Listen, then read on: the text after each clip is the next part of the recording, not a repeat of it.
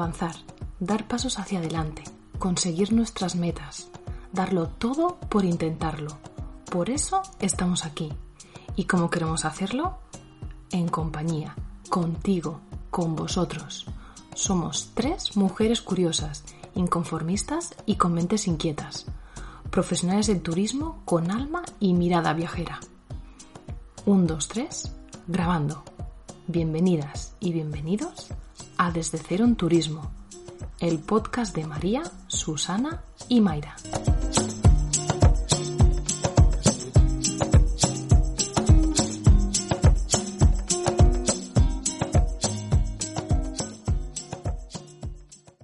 Hola, muy buenas tardes, buenos días, buenas noches a todos y a todas. Tenemos hoy un nuevo entrevistado, Ildefonso. Muchas gracias. Voy a hacer un pequeño resumen sobre su trayectoria y nos ponemos a preguntar, a hablar, a charlar con Hilde. Ildefonso Moyano ha dedicado parte de su carrera al sector hotelero donde ha aprendido valores como la perseverancia y el respeto, la importancia del trabajo en equipo y la excelencia en el servicio al cliente. Después de, de, varios años en puestos directivos y tras adquirir nuevos conocimientos en la gestión empresarial, opta por emprender, creando su propia empresa de consultoría. Siempre le ha interesado la tecnología y cómo ésta transforma las empresas y nuestras vidas. Con experiencia en ventas y operaciones, ha liderado el cambio de varias empresas, creando exitosas estrategias de crecimiento y equipos multidisciplinares de alto rendimiento. Le gustan los roles desafiantes y las empresas con ambiciones de crecimiento, donde el impacto positivo que pueden causar en sus empleados y la sociedad formen también parte de sus valores. Roles donde pueda crear equipos y hacerlos crecer profesionalmente. Redefinir las operaciones en búsqueda de escalabilidad o crear estrategias de venta para el rápido crecimiento y expansión. Esto me ha encantado, esto último, Hilde. ¿Qué nos dices? A, que queda muy bien. Me ha gustado mucho. Bueno, creo que es una de las cosas que todas las empresas buscan. Sí. O creas una empresa, lo que quieres es que eso empiece a funcionar rápido y poder crecer y, rápidamente pues tener una cierta estabilidad, ¿no? Y dejar esa, esa fase en la que estás eh, emprendiendo, empezando, en la que todos son riesgos, en la que todos son miedos de funcionará, no funcionará. Entonces, para mí ese conseguir ese crecimiento rápido, sobre todo al, al principio, para mí es, es una de las claves. Y eso que ¿Qué, ¿Dónde estado? ¿Qué matiz o qué, dirías que necesita? Ahora coges una empresa desde cero y ¿qué dirías como ese valor diferencial, lo más importante a la hora de establecer unos valores en, básicos? ¿Valores te refieres a, valores de la empresa o...? Sí. Para mí, valores básicos de la empresa es que la empresa tiene que intentar aportar un beneficio a la sociedad. Y la sociedad es, no es simplemente, a veces pensamos con el tema sociedad, eh, entendemos el tema de RSC, de, no, para, para mí aportar algo beneficioso a la sociedad es aportar soluciones a problemas. Entonces, las empresas tienen que aportar soluciones a problemas. Punto número uno. Crear un producto que no solucione nada va a ser invendible. Puedes tener el mejor equipo comercial que como el producto no soluciona una necesidad, no va a haber forma de venderlo. Si además de tener un producto que tiene una, demanda, encima consigues mejorar eh, la sociedad, y hablando de sociedad a nivel global, o sea, no solo que son las personas, sino también temas medioambientales, temas de, valores, eh, etcétera, para mí esto es, es clave. O sea, hay, que intentar encontrar un sentido también a lo que hacemos. Y encontrar un sentido no es simplemente vender un producto porque confías en ese producto, sino saber que ese producto va a ayudar a otras personas. Vale, generar lo que es un, un, impacto, aparte de... Generar un... Sí, aportar valor. Uy, aportar valor. Menuda frase, ¿eh? Madre mía. Palabra. Palabra total, porque al final, claro, lo que dices tú, aportar valor pero que no, que no sea que yo me salgo y aporto valor a los demás, no lo que yo pienso que, vale, porque quizás en, viendo tu perfil y esta presentación, que enhorabuena que seas capaz de definirte a ti mismo de esta manera, de los mejores elevator pitch que haya escuchado yo, pero además em, eso, el, el, aportar valor de una manera real, porque hay, vamos a tratar muchos temas que quizás sean palabras manidos, pero en este caso lo de, lo de aportar valor, ¿tú crees que las empresas ahora mismo están aportando valor? O sea, en términos generales, ¿eh? No vamos a ir muy al específico, ni al blanco ni al negro, pero un poco así por encima. ¿No crees que con tanta startup, con tanto producto que se crea, que parece que hay muchísimo de todo, hay verdaderamente valor? Yo creo que sí, creo que cada vez las empresas, y sobre todo lo que son empresas pequeñas que se van creando, startups, etcétera, tienen como muy metido en su ADN de que nunca llegarás a ser exitoso si no tienes en cuenta el impacto que vas a crear en, la sociedad y en, el, medio ambiente, en el planeta en general. Entonces yo creo que es esto de cada vez, estos conceptos cada vez están más, más, eh, más dentro del ADN de todas estas empresas y startups. Eh, yo no concibo la, una empresa que sea que el, que el, único objetivo sea generar dinero. Para mí es un objetivo realmente triste, porque si vas a generar mucho dinero y que, como decía un, un abuelo, terminas siendo el más rico del cementerio. Mm. Pero ¿y qué, qué vas a dejar? ¿Una herencia para mis hijos? Que está muy bien, pero Normalmente yo creo que la gente se plantea ya dejar algo más, dejar algo que realmente puedan sentirse realizados a nivel de estoy haciendo algo para la sociedad, eh, estoy compartiendo mi conocimiento, estoy ayudando en, tareas sociales, estoy ayudando a proteger el medio ambiente, estoy colaborando de alguna forma a hacer este mundo mejor entre todos. Yo creo que esto, aunque cada vez hay más, más, más empresas y muchas de ellas pues terminan creando un producto similar o competencia entre ellos, al final todo esto está creando empleo, está creando nuevas oportunidades, está creando que nos obliguemos todos a desarrollar cada vez mejores productos y sobre todo si estas empresas tienen ese, dentro de ese ADN pues esta aportación de, valor a, la sociedad y al mundo, bienvenido sea. Bueno, además porque ahora las generaciones más jóvenes ya no trabajan solo por dinero. Ahora ya hay un, o sea, es un conjunto de, valores añadidos que quizás el dinero sea, no esté en la prioridad como antes, porque también es verdad que la sociedad ha cambiado. Entonces las empresas tienen que ir con eso, porque si no te quedas sin personal. O sea, al final va mucho por, por cómo me siento aquí que más de por cuánto gano. Obviamente, las necesidades básicas hay que cubrirlas, pero luego las del alma porque son importantes. 100% y, y conozco varios casos de gente que, ha dejado empresas para hacer lo que, lo que realmente sentían que, su corazón les llamaba. Eh, temas de voluntariado eh, y realmente hay muchas veces que te sigue sorprendiendo que alguien tenga eh, el valor de dejar todo, de dejar un trabajo fijo, bien remunerado, etcétera, para irse a hacer una labor de voluntariado durante un año.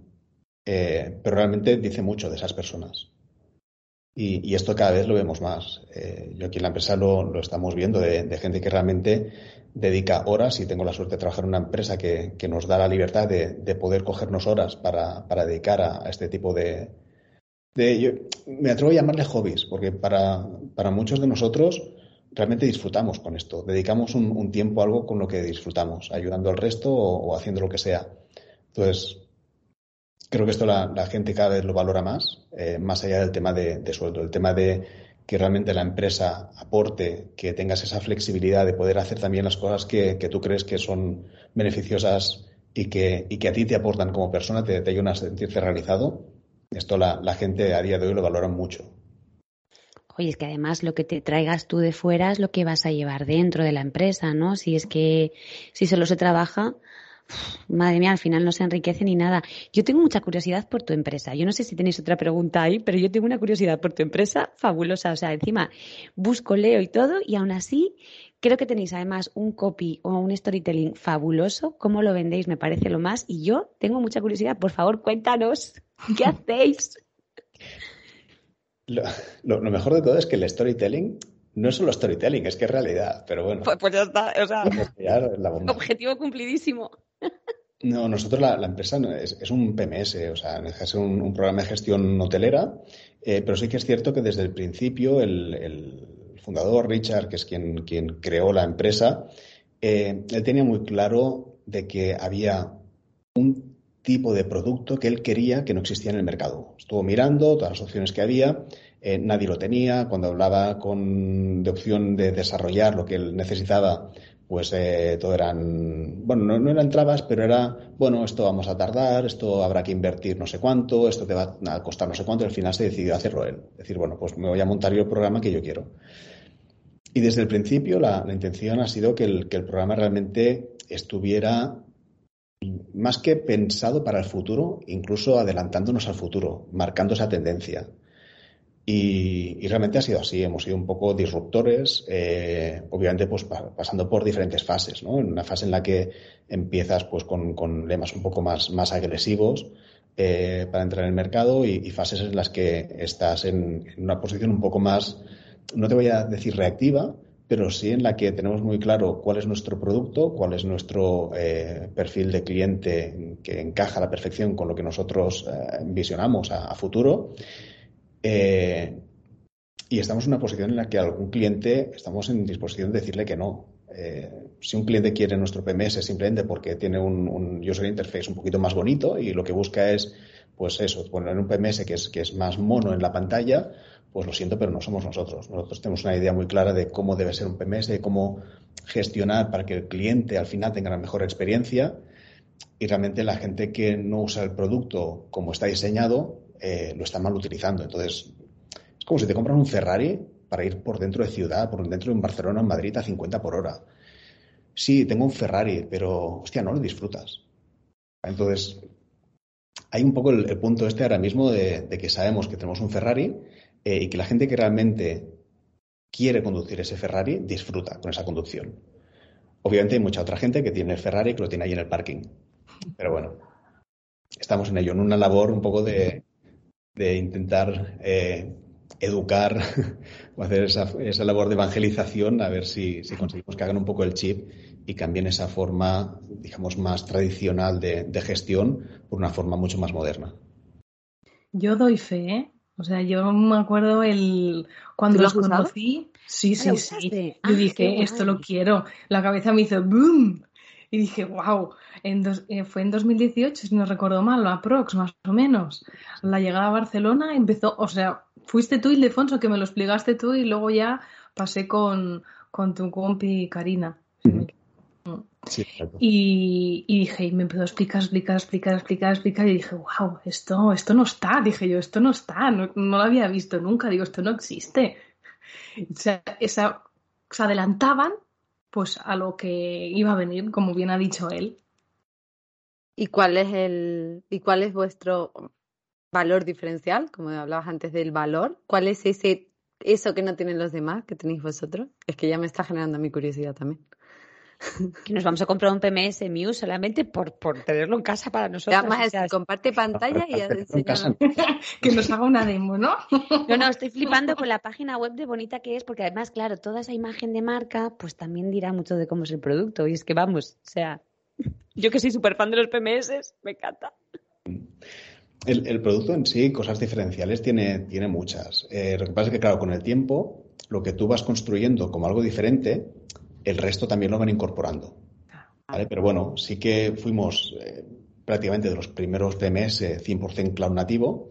Eh, el primer PMS, esto sí, en tener la API abierta, y esto lo que te permite es que la gente que realmente pues, tenga un punto más tecnológico, tenga un departamento de IT y quieran hacer cualquier tipo de desarrollo, eh, pues lo pueden hacer perfectamente. Es decir, les abrimos el 100% el sistema para hacer lo que quieran con él, conectar eh, otras herramientas, crear automatizaciones, eh, todo lo que es un Customer Journey eh, a medida.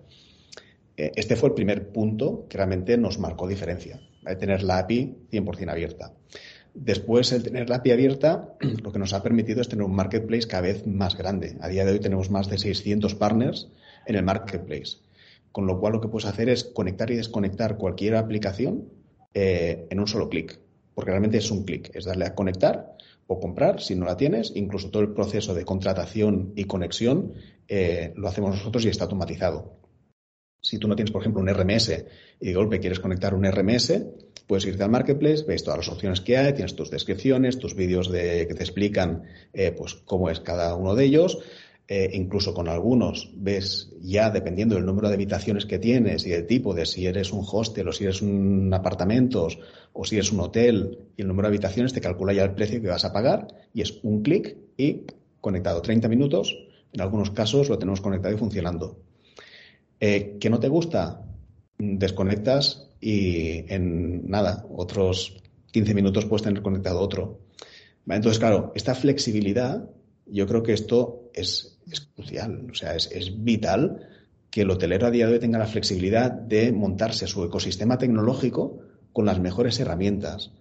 Y aquí también un poco la pregunta trampa, cuando me preguntan, oye, ¿cuál es el mejor channel manager? ¿Cuál es el mejor RMS? ¿Cuál es el mejor...?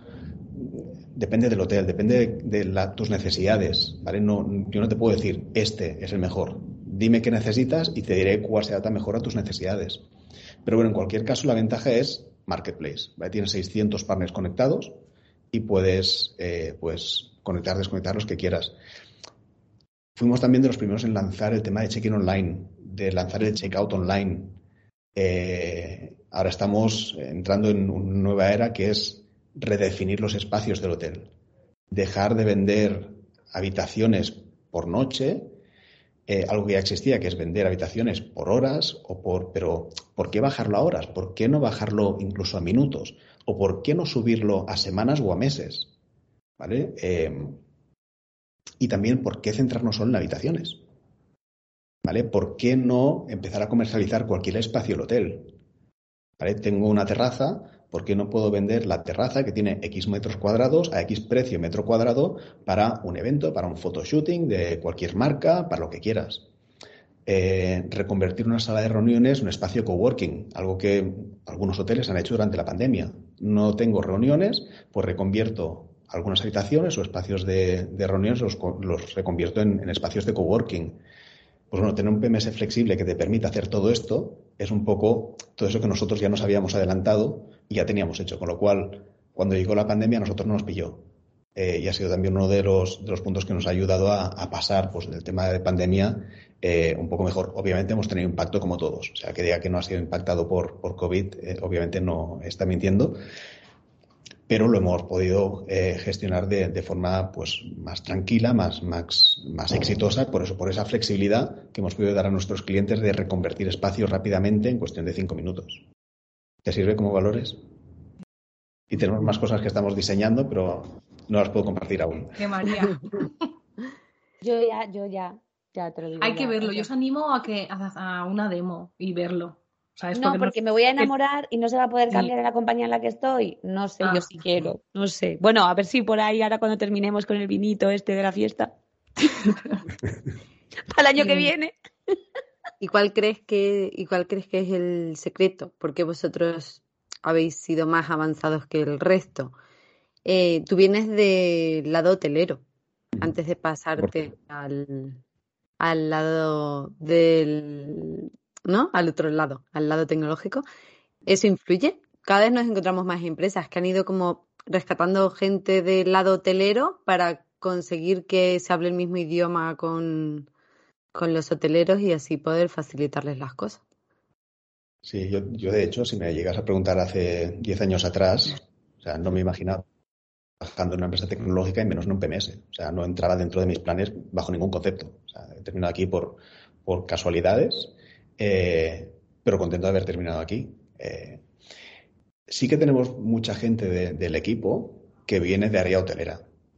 Muchos que venimos de, pues esto, de dirección de hotel, dirección comercial, jefes de recepción, revenue managers. Eh, tenemos gran parte del equipo, sobre todo lo que es el equipo más de, postventa, todo el equipo más de, de, soporte, de customer success, de implementaciones.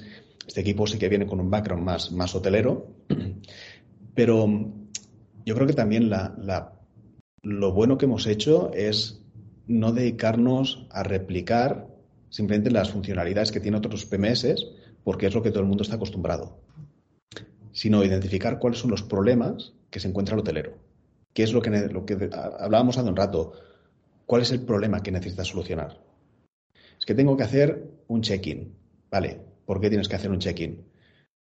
Bueno, porque necesito recopilar los datos, ¿vale? ¿Por qué necesitas recopilar los datos? Bueno, porque me obliga, pues, eh, una ley, un lo que sea, ¿vale? Genial. Pero entonces, lo que necesitas no es hacer un check-in, lo que necesitas es recopilar datos. Entonces, ¿por qué seguimos planteando hacer el check-in como se hacía antiguamente, cuando en realidad lo que necesitas es recopilar datos y simplemente decir que esta habitación ya está ocupada? Entonces, hay, que cambiar un poco el, punto de vista de no seguir desarrollando cosas simplemente porque el resto funcionan así, sino pensar cuál es el problema o cuál qué es lo que estamos intentando hacer y entonces crear la solución que mejor se adapte a esto. Como el tema de la auditoría nocturna. La auditoría nocturna en, MIOS no existe. Llegamos a la conclusión que realmente no era necesaria y lo que hemos hecho es automatizarla. ¿Por qué hacer la auditoría nocturna? Es que me enseñaron así. Vale, pero ¿por qué? Bueno, es que necesitamos volcar todos los datos. Vale, pero para volcar los datos no necesito una persona, esto lo puedo automatizar. Entonces, ¿por qué hacer la auditoría? Conclusión, no hay necesidad de hacer la auditoría nocturna. Entonces, lo que hacemos es el volcado de datos, se hace automáticamente y ya, listo.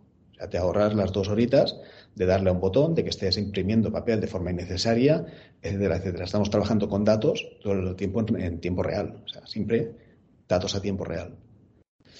Entonces, yo creo que el, punto nuestro ha sido ese, el, redefinir un poco el, por qué desarrollábamos algo. No simplemente copiar lo que ya tenían todos los PMS y que los hoteles nos decían, oye, pero es que te falta la auditoría nocturna. No, no me falta, es que no es necesaria. Ya, pero ¿y qué hago con el recepcionista de noche? Ponlo de día. Eh, o sea, tareas puedo dar mil y una para hacer un hotel. pero, la auditoría no es necesaria. Quizás el, el PMS ha sido ese gran desconocido, al menos desde mi punto de vista. Quiero decir, ese era el sistema que te, que te permitía hacer ciertas tareas y que tenía que estar, porque al final, oye, pues se pasó de lápiz y papel a un sistema. Y es que el PMS es todo lo que controla tu, tu propiedad, ¿no? Si lo traduces del inglés es tal cual. Con lo cual, que mm, que le hayáis conseguido sacar tanto partido me resulta muy interesante y es muy atractivo porque es tu centro de operaciones. Y parece que el centro de operaciones solo era, eh, pues eso, la recepción y poco más. Y en un hotel hay tanto por hacer y cada hotel es un espacio diferente y cada plantilla se, funciona de una manera diferente, que el hecho de que hayáis sido capaces de ver eso, de ir a la raíz de lo que se necesita y poder presentarlo, yo de verdad, o sea, me voy enamorada. Yo no lo conocía, pero no sé si quiero conocerlo, ¿vale? O sea, ya lo vi. Porque Ildefonso, una pregunta ya por curiosidad. Eh, Patrick, el fundador, ¿viene del mundo hotelero también? Sí, eh, Richard es hotelero. Él, de hecho, su familia tiene un, hotel en Praga, un cinco estrellas, y todo nació allí. Eh, a ver, sé de que él y su hermana cogieron las riendas del hotel, hicieron una reforma para convertirlo en un cinco estrellas y, querían bueno, crear un, concepto eh, muy diferente a nivel de experiencia de cliente. Y, es que al final yo creo que la hotelería tiene que volver un poco a los orígenes. Y el origen es servicio al cliente. Mm. Y esto muchas veces lo hemos olvidado. Total. Hemos, empezado a centrarnos en procedimientos olvidándonos del cliente. Y nos han explicado que para hacer un check-in hay un procedimiento, hay un manual, te entregan un manual del procedimiento para hacer el check-in. ¿Vale? Pero, hostia, ¿y si dedicamos un poquito de tiempo al cliente? O sea, déjate de todo el trabajo este del papeleo. Eh, si al final lo podemos automatizar, se puede hacer de una forma más simple y de que vamos a atender al cliente. Somos sector hospitality. Es, servicio al cliente, es un producto intangible lo que vendemos. Lo que vendes no es la habitación con la cama y la cortina verde, azul, roja o amarilla. lo que vendes es la experiencia, ¿no? De estancia es algo intangible. Por eso muchas veces también cuando hay gente que conoce el sistema dicen, claro, pero si automatizo todo esto, ¿me puedo cargar la mitad de la plantilla? Y siempre les digo, no, no, no, no. No, no se trata de cargar de la plantilla, se trata de que hagan su trabajo y su trabajo es atender al cliente. Ese es el punto. Pues yo creo que todo el sector debería también un poco volver al punto ese de, volver a poner al cliente en el centro. Es, nuestro core business. El core business no es vender las habitaciones, es el servicio al cliente.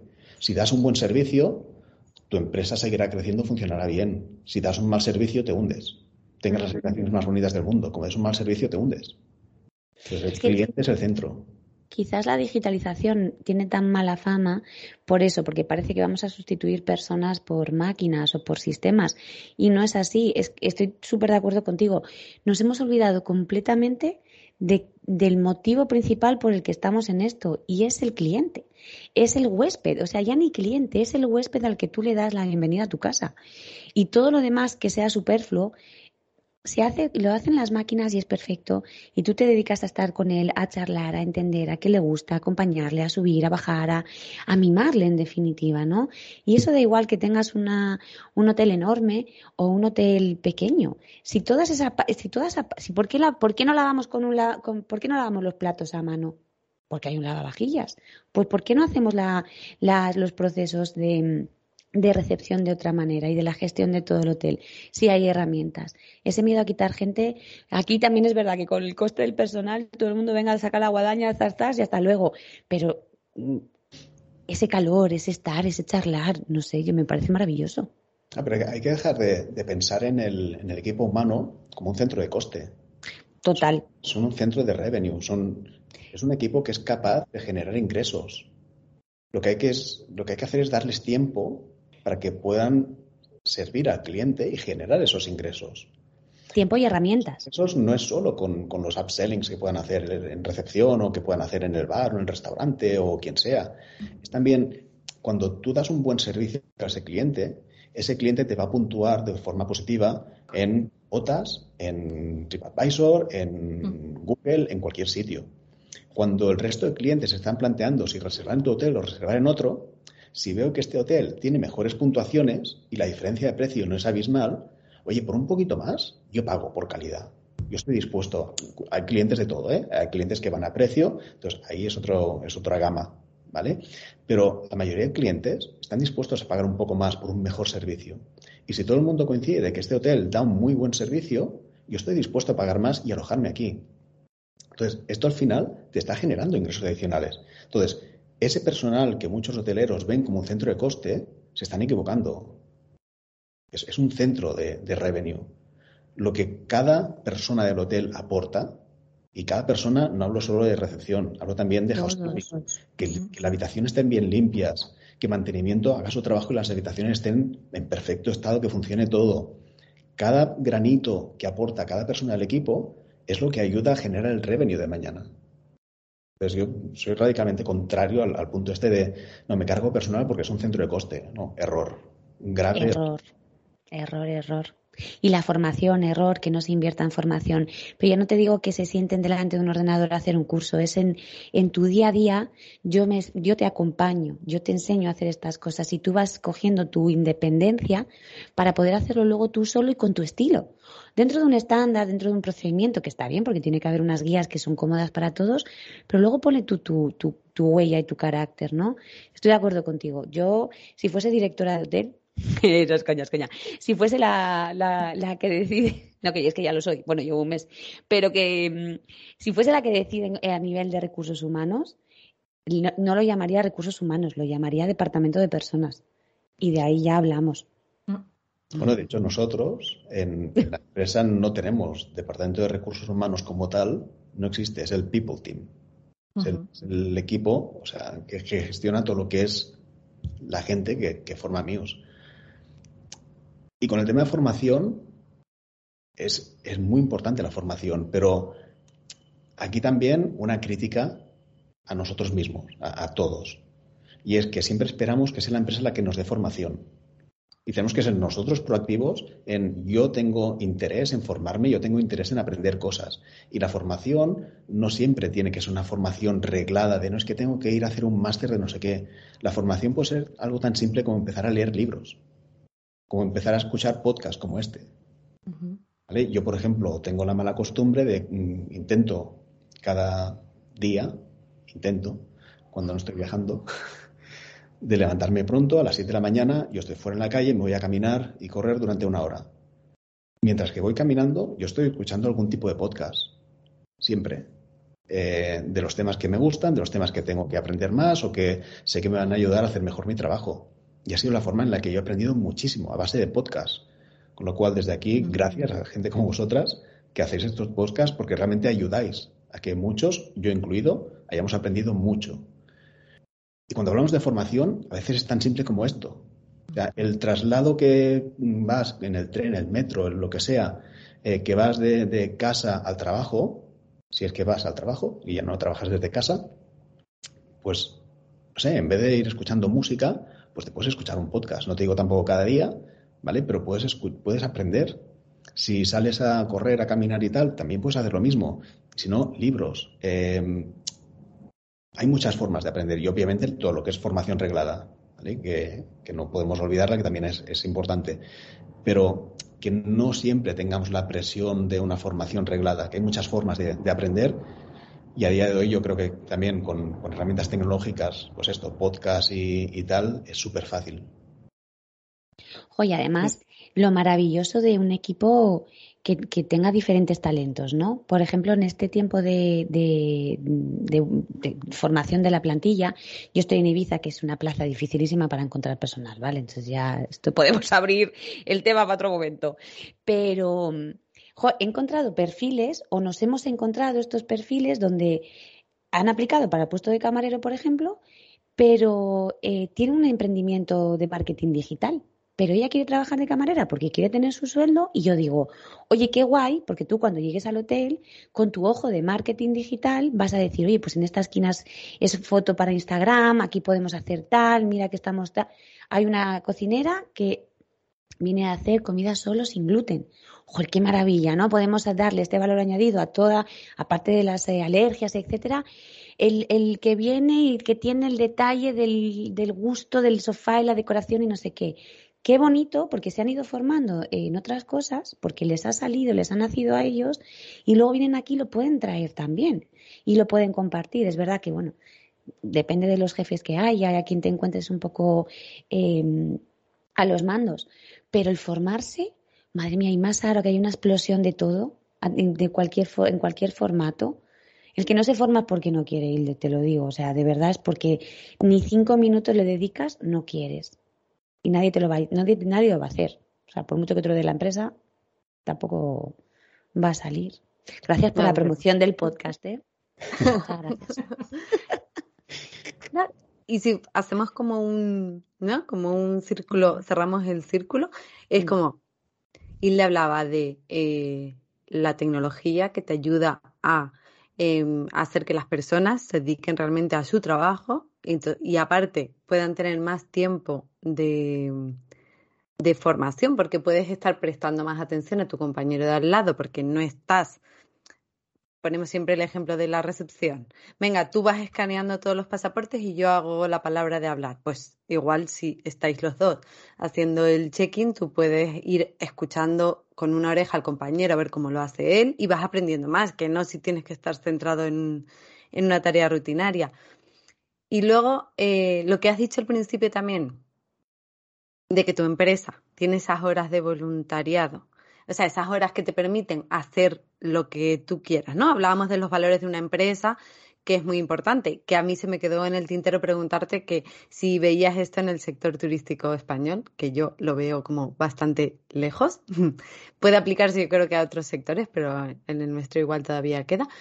Pero si juntamos la tecnología, con ese tiempo eh, que le damos más al, que nos damos más a nosotros para poder dedicarnos a aprender, a atender al cliente, a poder coger horas de voluntariado o horas propias de formación. Oye, me cojo dos horas porque estoy haciendo un curso que voy a aportar, pero me lo he buscado yo. O sea, si lo juntas todo, yo creo que haríamos la empresa turística, porque estamos hablando de turismo, como perfecta.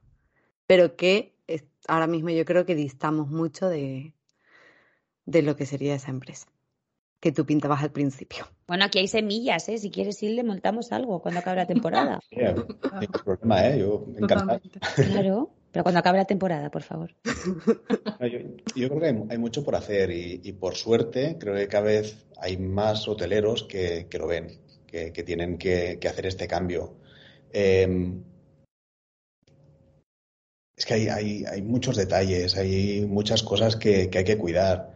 No sé, y ahora, cuando salimos un poco de, esta época de, pandemia y me encontraba con, hoteles, no solo en España, ¿eh? también, por ejemplo, aquí en, Londres, que es donde estoy ahora, eh, tenemos algún hotel que nos decía, es que no encuentro personal.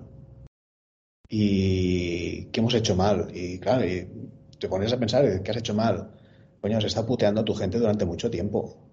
Entonces, mm, pues normal, hay gente que está un poco desencantada con el sector, ven que es un sector pues que ha sufrido con el tema de pandemia y bueno, pues eh, quizá ahora mismo no es el sector más llamativo, pero yo sigo diciendo que la gente que tiene vocación por el servicio y vocación por el turismo sigue estando ahí.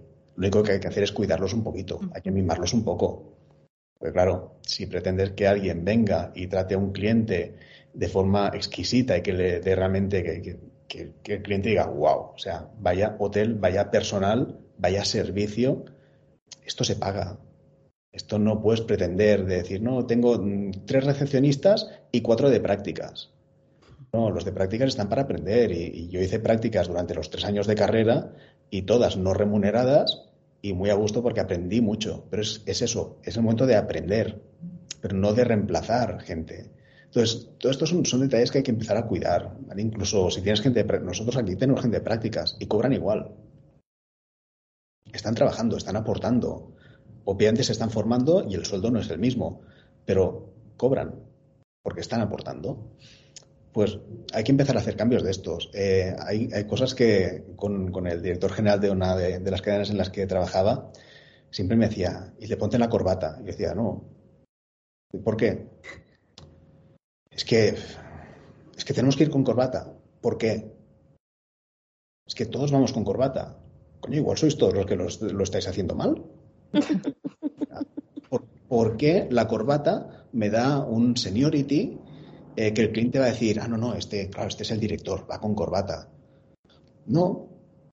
No, te lo da otra cosa, te lo da una actitud. necesito llevar una corbata. Entonces, con el tiempo conseguí que todos los directores, incluso el director general, se terminan quitando la corbata. Y seguimos siendo igual de profesionales, incluso trabajamos un poco más relajados.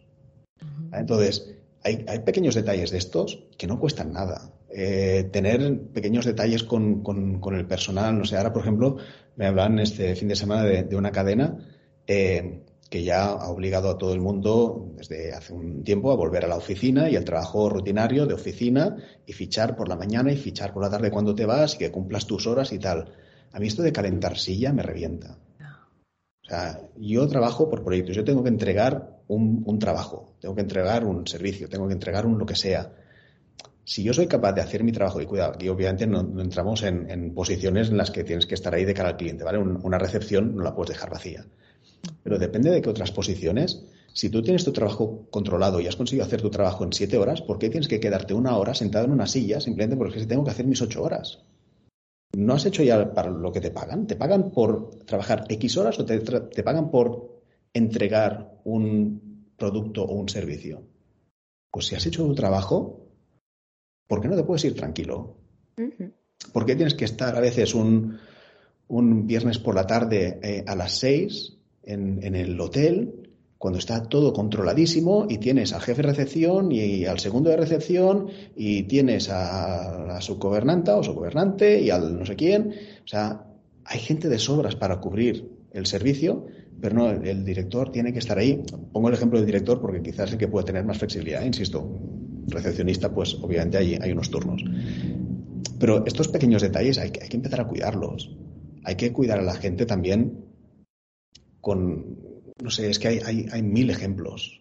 Un, tema de flexibilidad. Hay sitios con, la pandemia, yo creo que si antes de, la pandemia, si tres meses antes coges a una empresa y le dices, oye, a partir del lunes que viene, todo el mundo va a trabajar desde casa. La gente dice, estás loco. Y de coña, esto no va a funcionar. Pero nos hemos adaptado de la noche a la mañana, porque no había otra. Entonces, a veces es un tema de, hasta que no te encuentras en la situación, eh, no sabes gestionarla. Cuando nos hemos encontrado, la hemos sabido gestionar. Y ahora puedes tener un modelo híbrido, en, insisto, ¿eh? mucho con esto, que, nadie malinterprete de que estoy diciendo que los recepcionistas pueden trabajar desde casa. Pero puedes, con determinados roles, puedes tener un modelo híbrido. Igual tienes una persona que cada día resulta que perdía una hora y media en llegar al puesto de trabajo porque vive no sé dónde. Ostras, pues darle la flexibilidad de que trabaje dos o tres días por semana desde casa si puede. Ha podido trabajar durante la pandemia con un ordenador desde su casa. ¿Por qué no lo puede seguir haciendo? Y dar esa flexibilidad que sabes que el empleado lo va a agradecer, va a estar más unido a la empresa y dirá, aquí me cuidan. En vez de forzarles de, no, tienes que venir a la oficina porque hay que fichar por la mañana cuando llegas y por la tarde cuando te vas. Cosas estas me parecen un poco absurdas. Por desgracia siguen estando ahí, mm. pero desde mi punto de vista son un poco absurdas. Y estos detalles son los que tenemos que empezar a cambiar. Si es que ya tampoco están, eh, o sea, pues no obsoletas, no van al paso con el tiempo que estamos viviendo. Entonces, no es que se cambie todo de la noche a la mañana, pero sí que el que no lo quiera ver es porque está ciego, si es que está, está aquí. Y si no es contigo, va a ser con otros, que se lo ofrezcan. Y no, esas lealtades de empresa no nacen desde el principio, sino que se crean con el tiempo. Entonces yo ahora mismo ya no tengo ninguna lealtad contigo. ¿Por qué la voy a tener? Si la empresa que tengo al lado me ofrece algo mejor, que incluso he estado pidiendo en esta y no me lo han dado, me voy a ir. Es una, yo creo que en el ser humano, como ser humano, es una cuestión de escuchar. Escuchar para entender, escuchar para comprender, escuchar para ayudar y no escuchar para responder. Si te lo están diciendo, por algo será.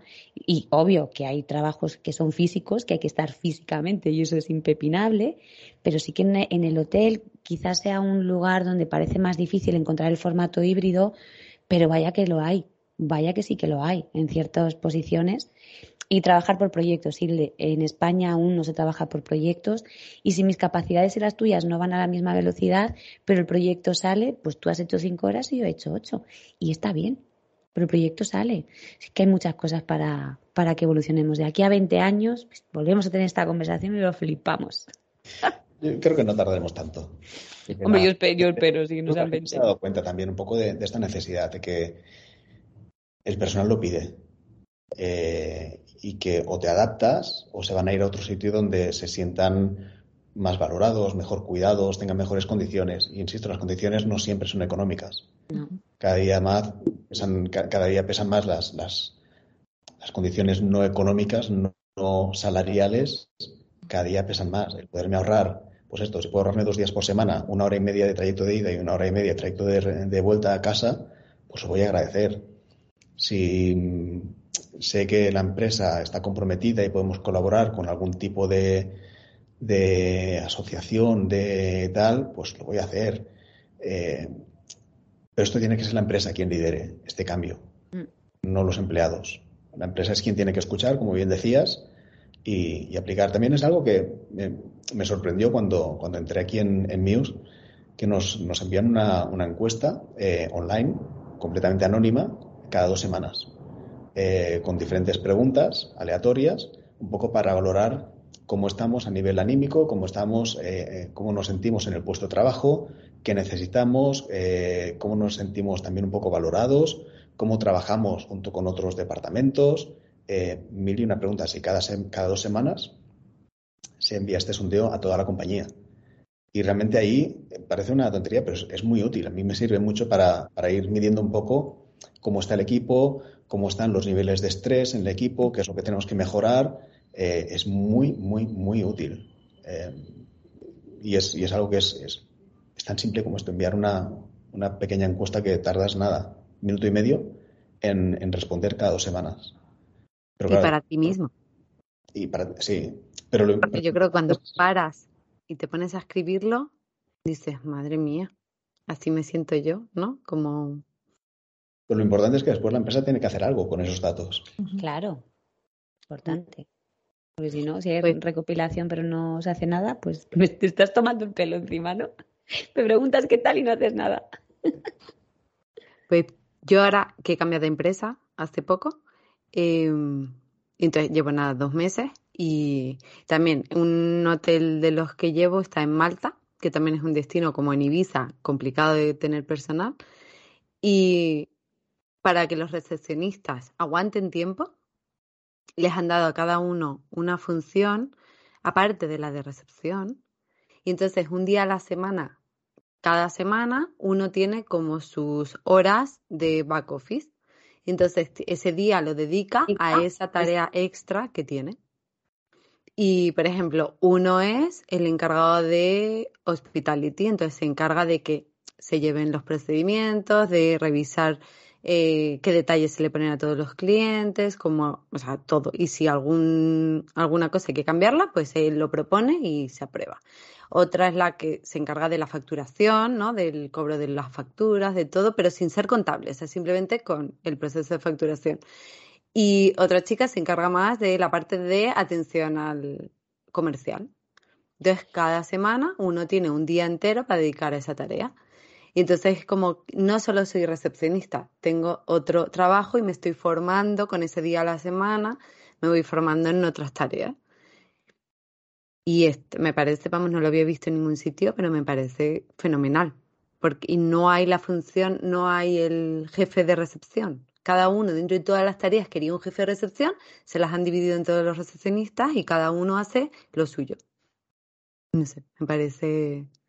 Yo les veo como muy motivados y no lo había encontrado nunca antes.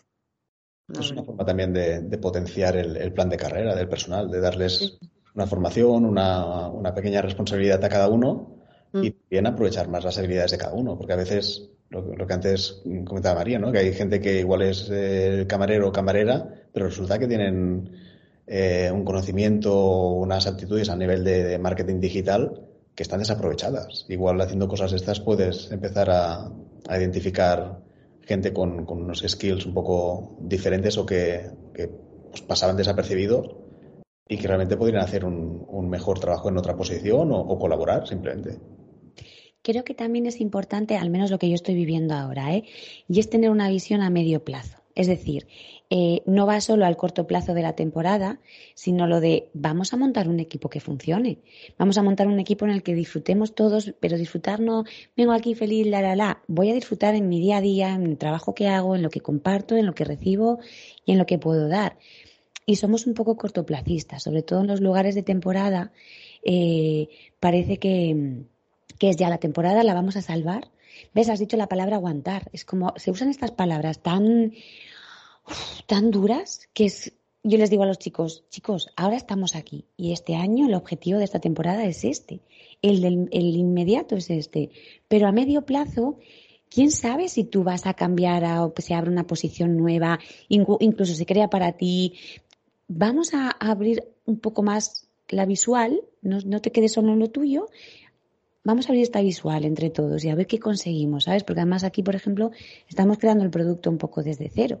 Con lo cual, la visión de todos, la opinión de todos es súper importante. Porque es que ese Dios todopoderoso que dirige el hotel sigue existiendo, pero ya en nuestro rollo, en nuestro flow, no va.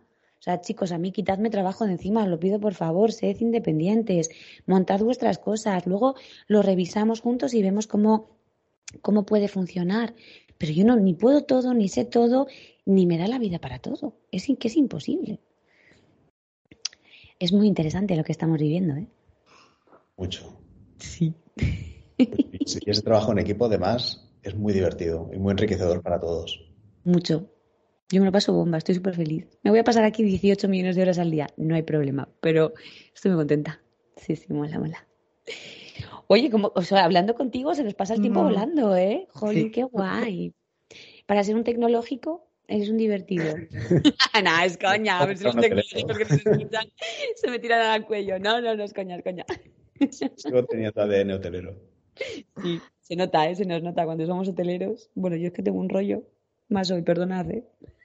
Pues no sé si quieres preguntar alguna cosilla más, Hilde. Ah, ¿Quieres seguir aportando o dejarnos una guindita, algo así para finalizar? La guinda para finalizar. Em, esta no la tenía preparada, ¿eh? Em, yo, bueno, puedo compartir simplemente un, algo que a mí me funciona y es, igual no funciona a todo el mundo, pero para mí lo vital es, eh, es aprender algo cada día. Es sentir que estoy aprendiendo algo, que estoy aportando donde estoy. Y, aquí en la empresa les, se lo comenté, uno de los motivos por los que estoy a gusto es porque cada día me retan. Y yo soy de los que si no hay reto, no hay diversión. Y si no hay diversión, no sigo. Entonces, para mí lo importante es que el, trabajo tiene que, tiene que tener ese punto de, reto, de challenge, de decir, mm. a ver si soy capaz de hacerlo. Eh, y al mismo tiempo no preguntarte si eres capaz de hacerlo, sino mi padre siempre me ha dicho que soy muy cabezón. Y, el punto es de decir, no es si soy capaz de hacerlo, es voy a hacerlo. Y yo creo que si no te pones ese límite mental, realmente puedes, puedes hacer lo que te dé la gana. Te costará más, menos, tendrás que formarte. Pero al final, si disfrutas con lo que haces y sientes esa motivación de tengo que superar este reto, eh, yo por lo menos lo disfruto muchísimo. Entonces, cualquier reto que me planteen, aquí en la empresa ya lo saben, que yo soy el primero en dar la mano, de yo, hay que hacer no sé qué, yo. Eh, ¿Es algo que no controlo? Yo. Eh, ¿Me he pagado hostias? Sí, yo también. Em, pero me he divertido y he aprendido. Entonces, para mí eso es, vital, es el seguir aprendiendo cada día, el seguir sintiendo ese, ese cosquillo de hay un reto que tengo que superar y, el, esto para mí es, es básico. Y creo que para cualquier persona el, el, tip o el, consejo sería un poco este de, uno, las cosas no pasan por casualidad, aunque al principio lo he dicho de que estoy aquí por casualidad, pero creo que las cosas no pasan por casualidad, cada uno va, va trazando su camino aunque no te des cuenta. Y cuando ha pasado el tiempo, como antes comentamos con, con Byron, ¿no? ese post en LinkedIn que, que puse haciendo una reflexión de, de, los 25 años que llevo en el, en el sector, me he dado cuenta, haciendo creando ese, ese, artículo, de que realmente las cosas no han pasado por casualidad, de que yo de forma completamente inconsciente he ido trazando un poco la, la ruta y he ido haciendo que las cosas pasaran. Eh, entonces, nada, que la gente no se ponga límites, que, que disfruten de, de, los retos y cuanto mayor sea el reto, más van a disfrutar eh, haciéndolo. Para mí esta es, esta es la base. El, el día en que no sienta que no tengo ningún reto, me voy a aburrir. Y si me aburro, me voy. Nada, te buscarás otro. Exacto. De reto en reto. Y tiro porque me toca. Yo creo que desde Cero un Turismo las tres lo compartimos porque forma parte también de nuestro ADN, nuestro... Ay, que no me sale. Nuestro manifiesto. Ah. Ya, nosotros tampoco. Ya, ya, ya los he visto ya. Forma parte también de nuestro manifiesto, así que lo compartimos enormemente contigo. Yo por mi parte te doy las mil gracias de haber participado, de haber aportado. Hemos aprendido muchísimo seguro, más que seguiremos investigándote ahí qué, novedades nos trae Muse, qué novedades nos trae Ildefonso y te animo a ti y a todo Muse a que siga desde cero un turismo. Gracias por tenerme aquí con vosotras, un placer y seguiremos hablando. Muchas gracias. Gracias. Gracias. Chao, chao.